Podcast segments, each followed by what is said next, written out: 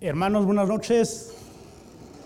La verdad que yo creo que como todos los estudiantes que se paran de primera vez aquí, es evidente, estoy nervioso, como todos los, como, ahora sí que como les digo, todos los que se paran aquí de primera vez, pero finalmente vamos a confiar en Dios, que Dios es el que haga la diferencia en nuestras vidas, así como hizo la diferencia en nuestras vidas para salvación y la verdad que por capacidad a lo mejor nadie va, pero como les comento, vamos a confiar que Dios haga la diferencia también en este momento. Eh, por, eh, ahorita que voy llegando, me dice el hermano Quirino que cuál es el título de la predicación. Eh, yo elegí hablar de dos temas prácticamente del pecado y de la redención en nuestras vidas. ¿Por qué? Porque es algo que esa fue aplicado, digamos, a mi vida personal. Eh, yo por espacio de, a lo mejor de dos años, estuve congregándome en una iglesia y, y, para ser honestos, yo a veces sabía contestar de mi salvación, sabía los versículos de salvación de memoria a lo mejor, pero no sentía salvación en mi vida. No sentía salvación en mi vida. Eh, en una ocasión nuestro pastor, el pastor Lima, ya, ya en esta iglesia, nos habló del versículo de Romanos 8:16, que habla, que dice que el Espíritu de Dios es el que le dice a nuestro espíritu y que es el que da, eh, manifiesta si es que somos hijos de Dios o no somos hijos de Dios. Y, y, no es, y como en las últimas predicaciones el pastor ha hablado de temas de no, no con la intención de hacernos dudar de nuestra salvación, sino de que cada uno de nosotros nos pongamos a analizar eh, temas en específicos de la Biblia para poder comprender salvación. Entonces yo me puse a estudiar de lo que es pecado y de redención para poder tener yo la certeza de, salvación y también me ha ayudado en mi vida personal para, para mantenerme en el cristianismo. Entonces de eso quiero, quiero ahora sí que voy a pedir la dirección de Dios, ojalá y pueda este, transmitir el mensaje que, que he estudiado. Entonces, este, vamos a orar, hermanos. Bueno, primero vamos al texto bíblico Génesis 3. Génesis 3.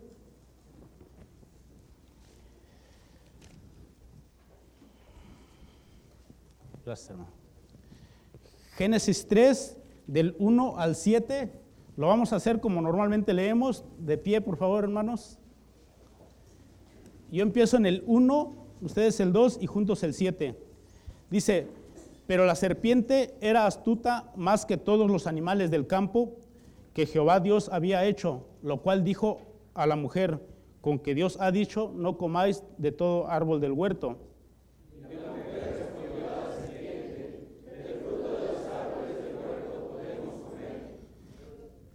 Pero del fruto del árbol que está en medio del huerto, dijo Dios, no comeréis de él ni tocaréis para que no muráis.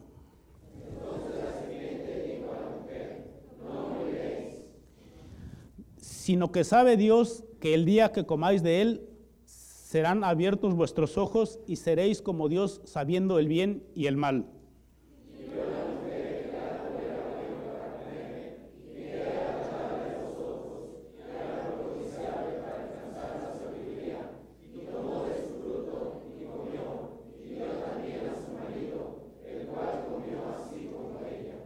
Juntos el 7, hermano. Entonces fueron abiertos los ojos de ambos y conocieron que estaban desnudos. Entonces cosieron hojas de higuera y se hicieron delantales. Ok, hermanos. Eh, ¿pueden, ¿pueden, tomar asiento? Y ahora sí vamos a, a orar, hermanos. Señor y Padre Celestial, te damos las gracias, Señor, por lo bueno que tú eres con nosotros, Señor.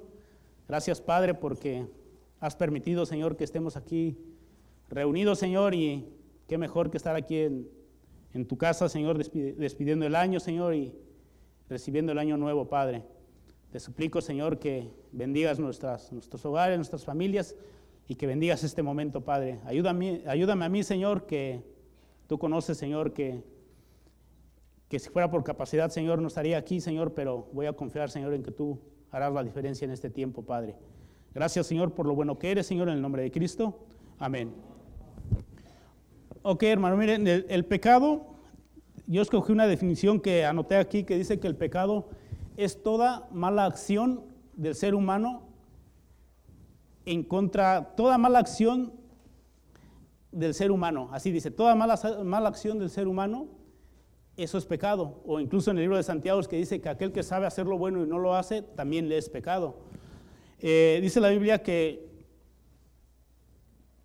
que todo, todo lo que nosotros hacemos, aunque a veces no directamente estamos pensando en querer pecar contra Dios, al final de cuentas todo lo que hacemos de mala, todo lo malo que hacemos va dirigido en contra de Dios todo lo malo. A veces aparentemente no es contra Dios eh, con el que traemos un mal corazón, a lo mejor el mal corazón es contra una persona contra algo, pero finalmente todo repercute en que es contra Dios. ¿Por qué? Porque todo lo que es la mala acción es en contra de Dios.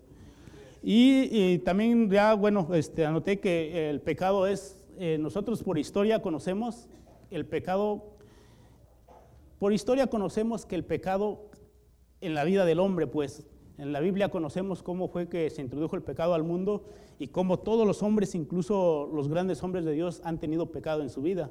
Entonces, por historia nosotros sabemos del pecado. También dice la Biblia que por conciencia, la conciencia del ser humano manifiesta, le dice a uno mismo que también somos pecadores. Ahora, esto yo lo digo más que nada, ah, esto podríamos a, a lo mejor decirlo con una persona cuando dice, no, no hay pecado. O esto, cuando una persona dice no hay pecado, en realidad lo que está diciendo no hay Dios. Y lo que ellos están diciendo en su corazón, en otras palabras, se dicen yo mismo soy Dios. Ahora yo pienso que aquí en este auditorio este, no creo que haya alguien así, pero dice la Biblia que, que el pecado, tanto por historia como nuestra misma conciencia, nos revela del pecado en nuestras vidas.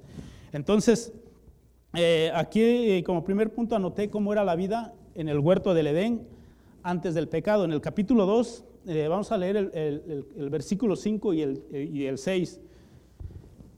Dice, la Biblia dice, y toda, la planta, y toda planta del campo antes que fuese en la tierra, y toda hierba del campo antes que naciese, porque Jehová Dios aún no había hecho llover sobre la tierra, ni había hombre para que, para que labrase la tierra, sino que subía de la tierra un vapor, la cual regaba toda la faz de la tierra. Eh, aquí estamos viendo cómo, este, cómo en el huerto de Edén no había trabajos eh, fatigosos, no había trabajos con maldición, todo se eh, describe todo el capítulo 2, que todo era bonito y maravilloso. Y también, pero lo que quiero que notemos ahí es en, el, en donde habla del árbol del bien y del mal. Déjame decir en el 9, y dice, y Jehová Dios hizo nacer de la tierra todo árbol delicioso a la vista y bueno para comer. También dice el árbol de la vida, y en el medio del huerto dice el árbol de la ciencia del bien y del mal. Aquí, por ejemplo, yo este, en ocasiones me hacía la pregunta de, a lo mejor preguntas que normalmente una persona se hace en el sentido de que, que Dios para qué puso ese árbol ahí en medio del huerto a lo mejor pensando eh, de, decir, este, si, sabía que a lo mejor que el hombre iba a pecar por medio de ese árbol, ¿para qué lo puso ahí? No podríamos pensarlo así. Y, este, y, y luego este, leyendo la Biblia también eh, me eh, estaba leyendo Deuteronomios 30, 15, vamos a leer Deuteronomios 30, 15.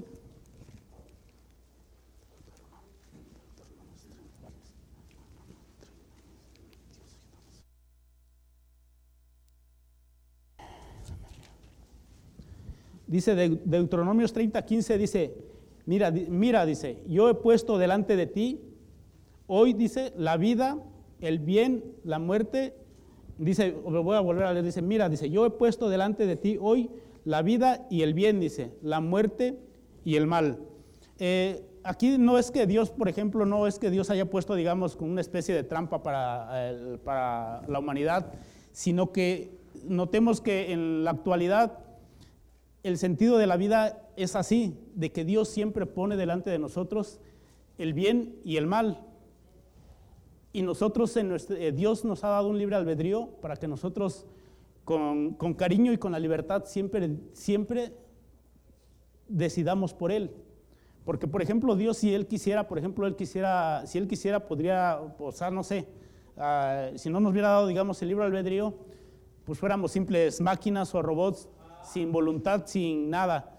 Entonces Dios no quiere eso para nosotros. Él quiere que nosotros eh, libremente decidamos por Él, decidamos seguir a Dios. Eh, incluso anoté también eh, la cita bíblica que dice Jeremías 21.8. Jeremías 21.8.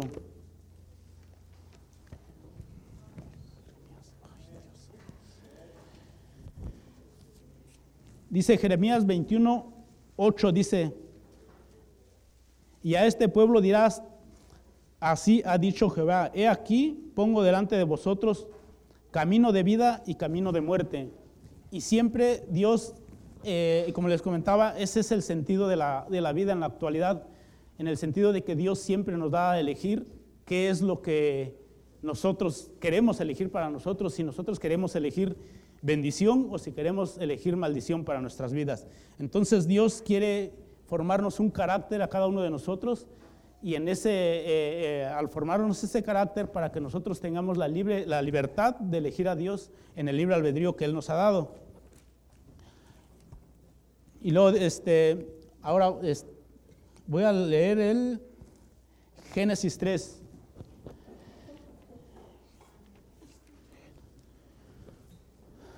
Dice, dice, dice, pero la serpiente era astuta más que todos los animales del campo que Jehová, que Jehová Dios había hecho, lo cual dijo a la mujer, con que Dios os ha dicho, no comáis de todo árbol del huerto. Eh, el, Satanás siempre tiene un método para engañarnos a cada uno de nosotros. Por ejemplo, aquí en el huerto del Edén, el, diablo y Satanás utilizó a Eva para engañar a, para engañar a, Eva y que comieran del fruto para caer en pecado. Usó a la serpiente para que, para que sembrara una duda en el corazón de Eva y cayeran en pecado.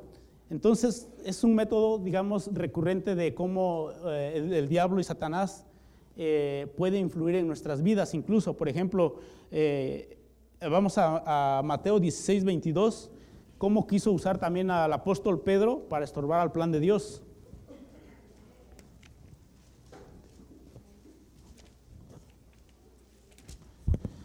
Mateo 16, 22 y 23.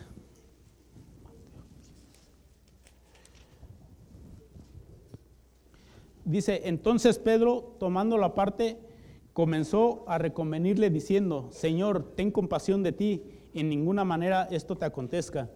Aquí este, Satanás quiso usar al apóstol, al apóstol Pedro para estorbar el, plan de Dios.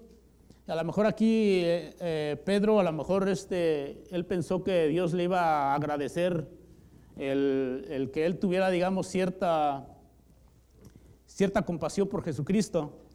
Pero vemos aquí Jesucristo que conocía todas las, eh, que conocía todas las, intenciones del diablo, le contestan el, en el 23, dice, pero él volviéndose dijo, le dijo a Pedro, dice, quítate delante de mí, Satanás, me eres tropiezo, porque no pones la mirada en las cosas de Dios, sino en las cosas de los hombres. Entonces es el mismo método, por ejemplo, que eh, el diablo y bueno que Satanás usa en la actualidad.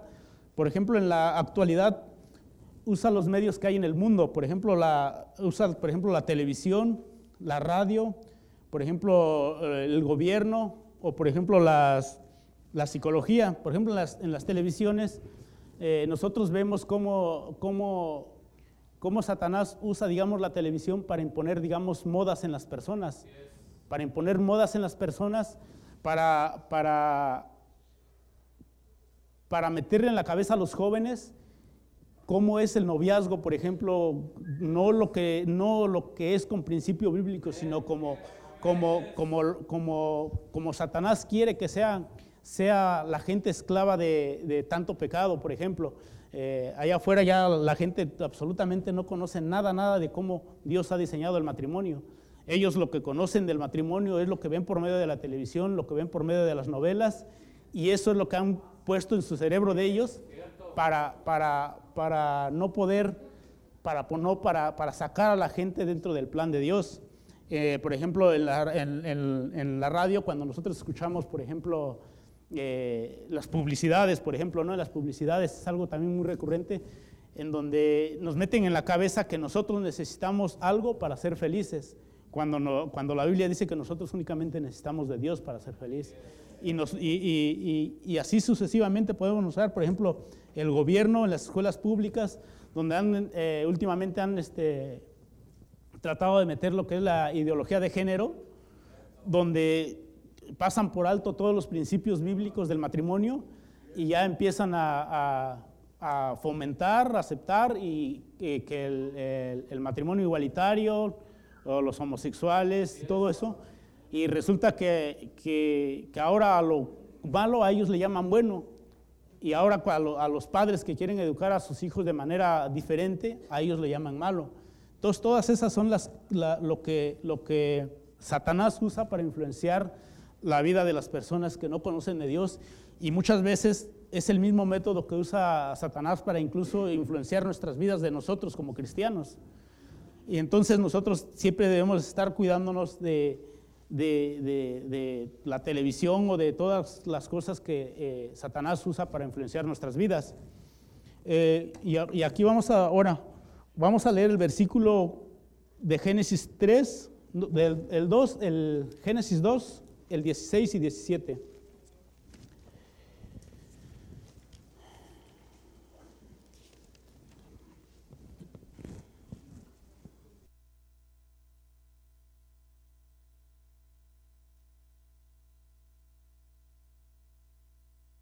el 16 dice, y mandó, mandó, Jehová Dios al hombre diciendo, de todo el árbol del huerto podrás comer, mas del árbol de la ciencia del bien y del mal no comerás, porque el día que de él comieres ciertamente morirás. Y vamos a comparar con lo que le dice la serpiente a Eva, cómo este, tuerce, tuerce las verdades, dice la mitad verdad, mitad mentira, y, pone la duda en el corazón de, de Eva. Le dice, por ejemplo, en el en el 1 de 3.1 dice, pero la serpiente era astuta más que todos los animales del campo que Jehová Dios había hecho, la cual dijo a la mujer, con que Dios has dicho, no comáis de todo árbol del huerto. Y notamos que aquí le, cambia, ¿por qué? Porque dice, de todo árbol del huerto podrás comer. Y aquí le cambia la verdad en, el, en, el, capítulo, en el versículo 1 del capítulo 3, le cambia lo que es este, la, le cambia la jugada pues a Eva. Y luego dice, por ejemplo, en el 4 dice, entonces la serpiente dijo a la mujer, no moriréis. Y aquí en el, en el 17, Dios dice, dice, ciertamente morirás. Entonces, ¿cómo Satanás eh, engaña a Eva y le siembra la duda en el corazón? Eh, por ejemplo, en el, en el eh, dice Dios, al decirle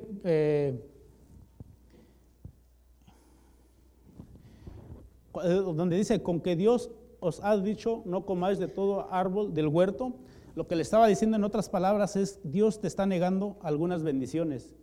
Y Dios, eh, ya lo vimos antes, de que únicamente puso, digamos, ese, ese árbol ahí es para que nosotros podamos elegir eh, en el libre albedrío de seguir a Dios, no es de que le estuviera negando este, bendiciones a Eva. Y luego dice, en donde dice que dice, no moriréis, ahí lo que le estaba diciendo la serpiente a, Eva, que, estaba, le estaba haciendo dudar de la justicia de Dios, porque Dios dijo, van a morir, y ella dice, no, no van a morir. Y entonces, así de esa manera, eh, fue como se introdujo el pecado al mundo, como eh, la serpiente engañó a, Eva y pecaron y le dio, a, le dio de comer a su esposo y ambos pecaron. Dice, eh, por ejemplo, a lo mejor antes de que, de que la serpiente pusiera la duda en Eva, a lo mejor el árbol lo veía así como X, o sea, no le llamaba a lo mejor la atención ni nada, o sea, era un árbol así como, como cualquier otro. Pero cuando la serpiente puso la duda, ya Eva empezó a ver el árbol de diferente manera.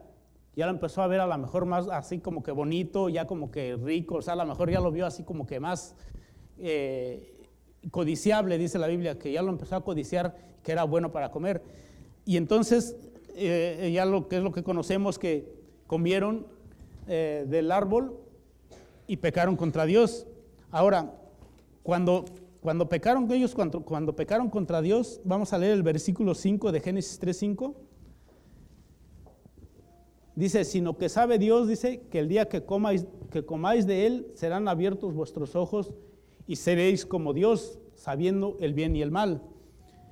Eh, aquí, por ejemplo, cuando ellos comieron del árbol del, huerto, dice la Biblia que sí fueron abiertos sus ojos, pero no experimentaron, ellos experimentaron una culpa una terrible culpa en su corazón que se sintieron desnudos. No experimentaron a lo mejor lo que ellos esperaban. Ellos a lo mejor esperaban, como dice, como dice ahí, ser igual a Dios. A lo mejor ellos esperaban ser igual a Dios. Y ellos no experimentaron eso, sino eh, hubo algo contrario, ahora sí que un efecto contrario. Y ellos se sintieron desnudos, se, eh, experimentaron mucha culpa en su corazón y se sintieron desnudos. Ahora, es, la desnudez física que ellos tuvieron, muchas veces eso, digamos, en, eh, nuestra vida se, ve reflejado, digamos, en nuestro, en nuestro aspecto. Por ejemplo, la desnudez física se puede reflejar en nuestro aspecto de que a veces, este, por ejemplo, ahí no, me acuerdo dónde dice la Biblia, donde dice que, que donde habla que huye alguien sin que nadie lo persiga. Por ejemplo, nosotros cuando andamos en pecado contra Dios, no tenemos paz en nuestro corazón. Andamos ahí como queriéndonos esconder y andamos por allá haciéndonos este, los tontos por otro lado, en vez de venir a Dios, por ejemplo. Entonces, este, entonces, por ejemplo, aquí lo que anoté eh, es que la desnudez física se ve reflejado en el aspecto de la persona y también en el carácter, en el, carácter emocional de las personas. Por ejemplo, una persona, una persona que es esclava del pecado, por ejemplo, una persona que, se droga, por ejemplo, una persona que es alcohólica, se ve luego, luego en su aspecto físico que son víctimas de un pecado y son esclavos de un pecado. Eh,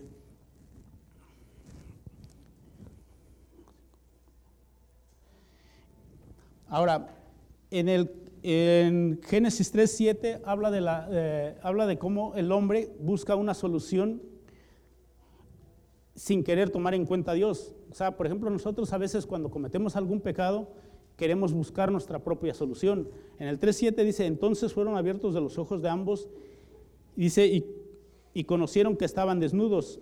Entonces cosieron hojas de higuera y se hicieron delantales. Aquí, por ejemplo, el hombre cuando, por ejemplo, cuando está en pecado, trata de darle la vuelta a Dios. Por ejemplo, tratamos de escondernos con excusas, con pretextos y, no, y no afrontamos la realidad como debe de ser. Eh, cuando, por ejemplo, Dios dice que la, la Biblia dice que la solución es Dios. Por ejemplo, aquí mismo es donde dice la Biblia que Dios eh, ahorita voy a leer el versículo donde dice que Dios les hizo.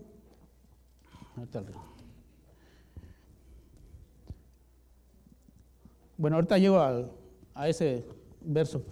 Pero Dios es el que da la solución a nuestras vidas. Nosotros aquí en esta parte, nosotros no podemos, cuando nosotros pecamos contra Dios, o así como Adán y Eva pecaron contra Dios, la solución para recomponer el plan de Dios era mismo Dios, no eran ellos y en la actualidad para nosotros también, cuando nosotros tenemos, pecamos contra Dios, la solución nuevamente es de parte de Dios. Eh, el resultado del pecado es un, eh, es un castigo. Por ejemplo, en el castigo que fue para la serpiente en el 3.14, que dice la... Dice, y Jehová Dios dijo a la serpiente, por cuanto esto hiciste, maldita serás entre todas las bestias y entre todos los animales del campo, sobre tu pecho andarás y polvo comerás todos los días de tu vida. Ese es el castigo para la serpiente. En el 16 dice que es el castigo para la mujer. Dice, y a la mujer dijo, multiplicaré con gran manera los dolores en tus preñeces, con dolor darás a luz a tus hijos y tu deseo será para tu marido, y él se enseñoreará de ti. Y en el 19 dice, con el sudor de tu rostro comerás el pan hasta que vuelvas a la tierra, porque de ella fuiste tomado, pues polvo eres y polvo volverás a ser. Ese es el, castigo que en ese, en ese tiempo Dios puso para, para, cada, para cada uno de los que habían cometido el error. Y, y hasta aquí, por ejemplo, prácticamente he hablado únicamente de lo que es el pecado en nuestras vidas. Y voy a volver atrás porque se me olvidó decir algo, por ejemplo. Eh, dice la Biblia que cuando ellos, antes de que cometieran el pecado, como eran seres espirituales, se comunicaban con Dios y aunque estaban desnudos, no sentían la desnudez. Pero cuando ellos cometieron el pecado, dice, que, eh, dice la Biblia que sus ojos fueron abiertos y conocieron que estaban desnudos. Ahora, cuando murieron espiritualmente, ellos, dice la Biblia, que la carne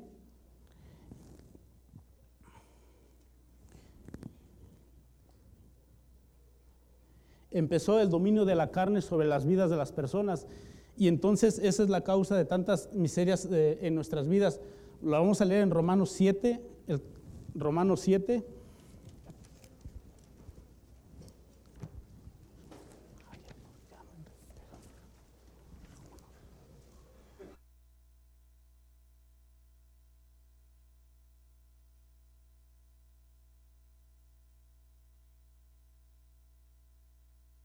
Romanos 7, que fue lo que estuvo leyendo ahorita nuestro hermano Miguel Ruiz. Dice, porque sabemos que la ley es espiritual, más, yo soy carnal vendido al pecado, porque lo que hago no lo entiendo, pues no hago lo que quiero, sino lo que aborrezco, eso hago. Y si lo que no quiero, esto hago, apruebo que la ley es buena. De manera, dice, que ya no soy yo quien hace aquello, sino que el pecado que mora en mí. Y yo sé que en mí, esto es, dice, en mi carne no mora el bien, porque el querer el bien está en mí, pero no, no el hacerlo, dice, porque no hago el bien que quiero, sino el mal que no quiero, eso hago, dice. Y si hago lo que no quiero, ya no lo hago yo, sino el pecado que mora en mí. Así que queriendo yo hacer el bien, hallo esta ley que el mal está en mí, porque según el hombre interior se deleita en la ley de Dios, pero veo otra ley en mis miembros que se revela contra la ley de mi mente y que me lleva cautivo a la ley del pecado que está en mis miembros. El, 24 dice, miserable de mí, ¿quién me librará de este cuerpo de, de muerte? Y el 25 dice, gracias doy a Dios por Jesucristo, Señor nuestro. Así que yo mismo, dice, con la mente sirvo a la ley de Dios, más con la carne a la ley del pecado.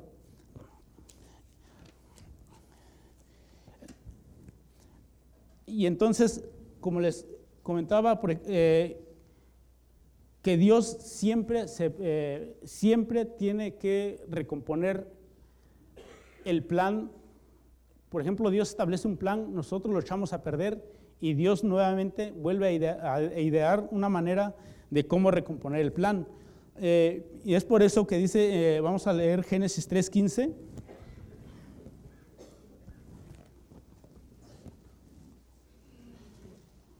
Primero vamos a, leer Génesis 3:21.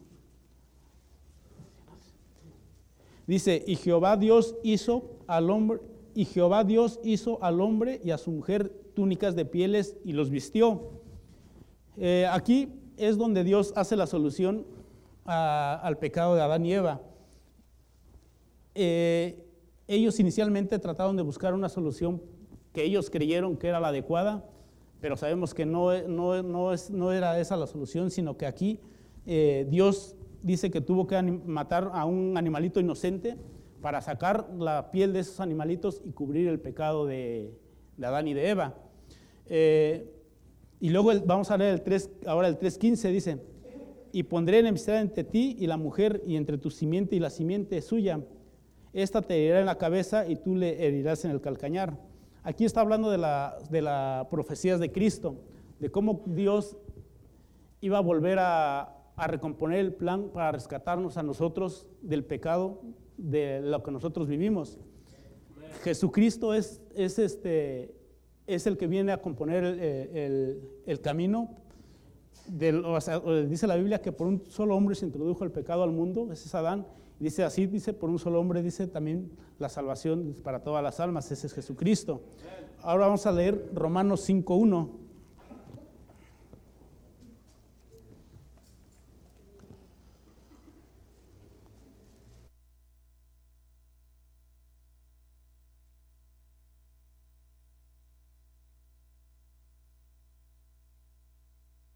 Dice, justificados pues por la fe, tenemos paz para con Dios por medio de nuestro Señor Jesucristo.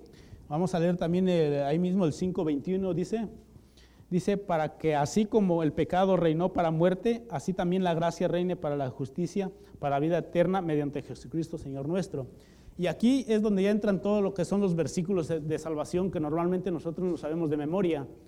Eh, cómo, cómo, cómo nosotros podemos salvar nuestras almas por medio, por medio del sacrificio que Dios provió para nosotros, por medio del sacrificio de Cristo. Cómo nosotros podemos salvar nuestra alma por medio de la sangre de Cristo. Y todo, todo, todo el plan lo diseñó Dios para nosotros. No, no, no es que nosotros pudiéramos hacer algo para ganarnos la salvación de nuestra alma o para, o para algo, para ir al cielo sano. Nosotros no podemos hacer absolutamente nada. Todo, todo depende de Dios. Así como fue en, en Génesis cuando Dios dice que mató un animalito inocente para vestir y cubrir el pecado de Adán y Eva. En la actualidad es Jesucristo, con la sangre de Cristo, que cubre nuestro pecado. Nosotros podemos tener victoria sobre el pecado, porque nosotros por sí solos no podríamos tener eh, absolutamente ninguna victoria sobre el pecado. Eh, y por ejemplo, leyendo el, el, el Génesis 3.1, No, Génesis 3.14.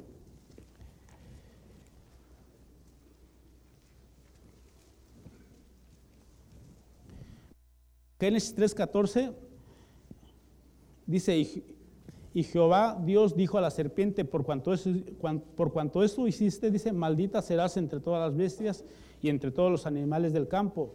Dice, sobre tu pecho andarás y polvo comerás todos los días de tu vida. Aquí, por ejemplo, eh, eh, así como está redactado el texto, probablemente la serpiente no era como nosotros normalmente ahorita la conocemos. A lo mejor la serpiente a lo mejor andaba de una manera erguida, a lo mejor tenía extremidades eh, y no, no, no, andaba como hoy la conocemos, que se arrastra. Eh, esto es como una analogía que, que yo saqué que dice que, por ejemplo, dice que cuando nosotros somos tentados, cuando nosotros somos tentados únicamente, pero no cedemos al pecado, es como si anduviéramos erguidos y Dios nos da la victoria para andar sobre el pecado de una manera erguida, libres, porque dice la Biblia que Dios vino a Jesucristo murió en una cruz para darnos la libertad, la libertad de tener la libertad en el pecado. Y por ejemplo, eh, cuando la ahora la serpiente, cuando ya la conocemos hoy, que se arrastra, es como, es como cuando un hombre cede a la tentación y cae en pecado. Entonces es como si anduviéramos como la serpiente, con la serpiente todas arrastrados, escondiéndonos. ¿Por qué? Porque somos esclavos del, esclavos del pecado. Y, ya con eso termino de que Dios es el único que nos puede dar victorias sobre el pecado. Nada, nada, nada que nosotros pudiéramos hacer, nada, nada que nosotros pudiéramos hacer, podría ser algo así como que decirle algo de gloria a nosotros. No, no, no. Todo, todo proviene de Dios. Siempre el, ser humano echándole, eh, a, echándole eh, a, perder, le está echando a, perder el plan a Dios y Dios siempre, siempre recomponiendo el plan nuevamente. Y todo proviene de Dios. Gracias hermanos por la paciencia.